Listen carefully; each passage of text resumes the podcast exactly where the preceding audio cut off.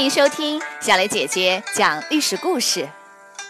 我们的故事全部来自专业证实，绝不细说。每周一、三、五，来听一段故事，了解一段中国历史吧。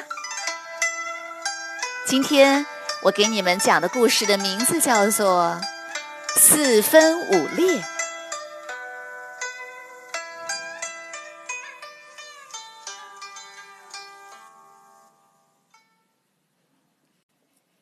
王猛的辅佐下，苻坚建立起了强大的前秦，统一了民族众多的北方。王猛死后，国内的政局变得动荡。苻坚着急树立威信，于是倾尽全国之力，仓促进攻东晋。结果淝水之战战败，几十万大军兵败如山倒。苻坚狼狈地逃回长安，颜面扫地。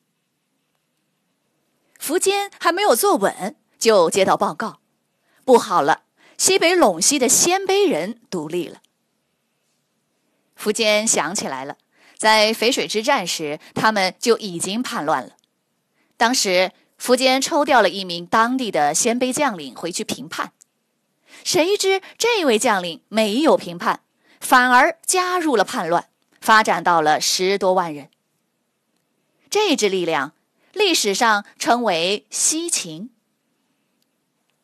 西秦位于西北的偏远地区，一时倒危害不大。而中原腹地丁零人的叛乱直接威胁洛阳，已经是迫在眉睫。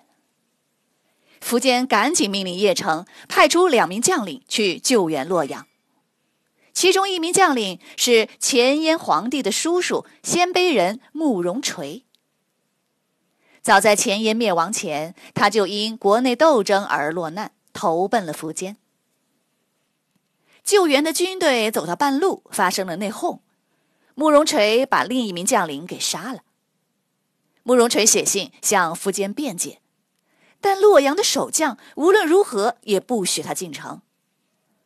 慕容垂走投无路，干脆也加入了叛乱，并成为了叛军的首领。他率军向北进攻前燕的旧都邺城。不久，他称王，恢复了已经被灭国十四年的前燕，历史上称为后燕。前燕皇帝的两个兄弟，也就是慕容垂的侄子，分别在陕西华阴。山西的平阳召集鲜卑人起兵响应慕容垂。苻坚派出一支羌族军队前去讨伐，结果被打败了。两兄弟合兵一起，迅速的发展到了十多万人。他们受胜利的鼓舞，掉头向长安进攻。这支力量历史上称为西燕。战败的羌族将领姚长害怕被苻坚治罪，便逃回到长安以北的羌族人聚集地。他集结了五万人，自称万年秦王。苻坚很生气，亲自率军讨伐。他差一点就消灭了姚苌。由于西燕逼近长安，他只好退兵回去了。姚苌的力量逐渐得以恢复，历史上称为后秦。苻坚退回长安，与西燕展开了激烈的厮杀，互有胜负。长安城里还有个没有被苻坚杀掉的前燕皇帝，他写信给慕容垂和两个兄弟，鼓励他们对抗前秦。他联合几千名鲜卑人在城里作乱。并设计想谋害苻坚。苻坚非常的愤怒，懊悔以前对他太好，下令把城里的鲜卑人全杀了。西燕占据长安附近的阿房城，城墙非常的坚固，前秦和西燕谁也无法彻底的击败对方，形成了残酷的拉锯战。双方频繁交战。动不动就战死数万人，老百姓更是没有了活路，流离失所，生灵涂炭。曾经人口众多的关中地区，白骨遍野，几百里都见不到人烟。与此同时，慕容垂率领的后燕也无法攻破邺城，同样陷入了拉锯战。黄河以北跟关中一样，城镇萧条，饥荒严重，许多士兵都饿死了。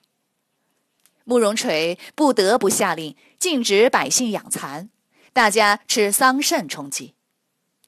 最后，他只得放弃邺城，攻占了北部的中山城，作为后燕的首都。这时，南方的东晋也没有闲着，趁乱大举反攻。他们攻占了巴蜀，又占领了黄河以南的大片土地。短短几年里，局势就天翻地覆。苻坚简直不敢相信，这难道就是命吗？他第一次听信了谶纬的预言，留下了太子守长安，自己和几百名骑兵去了几百里外的武将山，祈求神灵的保佑。然而，好运气并没有降临，太子没能守住长安，弃城逃走了。武将山也被姚长的军队包围。苻坚心灰意冷，一屁股坐在地上，任由士兵把他给俘虏了。苻坚一心求死，不久姚苌便把他绞杀了。此后，虽然他的儿子仍然延续着前秦的称号。但今非昔比，前秦已经完全崩溃了。这时，苻坚派出去远征西域的军队大获全胜，回国了。由于道路被西秦阻隔，他们便留在了西北的河西走廊。这支力量历史上称为后梁。同时，在北方的草原上。鲜卑拓跋族的拓跋圭也恢复了十年前被灭过的代国，不久改国号为魏，历史上称为北魏。这六七支独立的力量，相互谁也不服谁，不停的打打杀杀，老百姓命如草芥，朝不保夕，生活极其痛苦。而且这样的厮杀一年又一年，似乎永远没有尽头。大家多么希望能够早日统一，过上和平的日子啊！可是下一次北方的统一是公元四百三十九年的北魏，这个希望大家竟等了五十多年。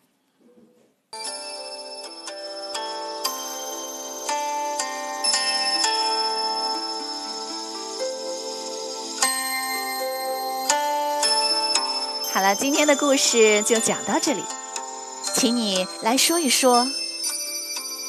淝水之战后，前秦迅速的四分五裂了，分裂的各支势力互相征战，仿佛回到了战国时代。你愿意生活在战火纷飞的战国时代吗？为什么呢？欢迎你们在公众号留言或用语音告诉我们你的答案。感谢你们今天的收听，我们下个故事再会。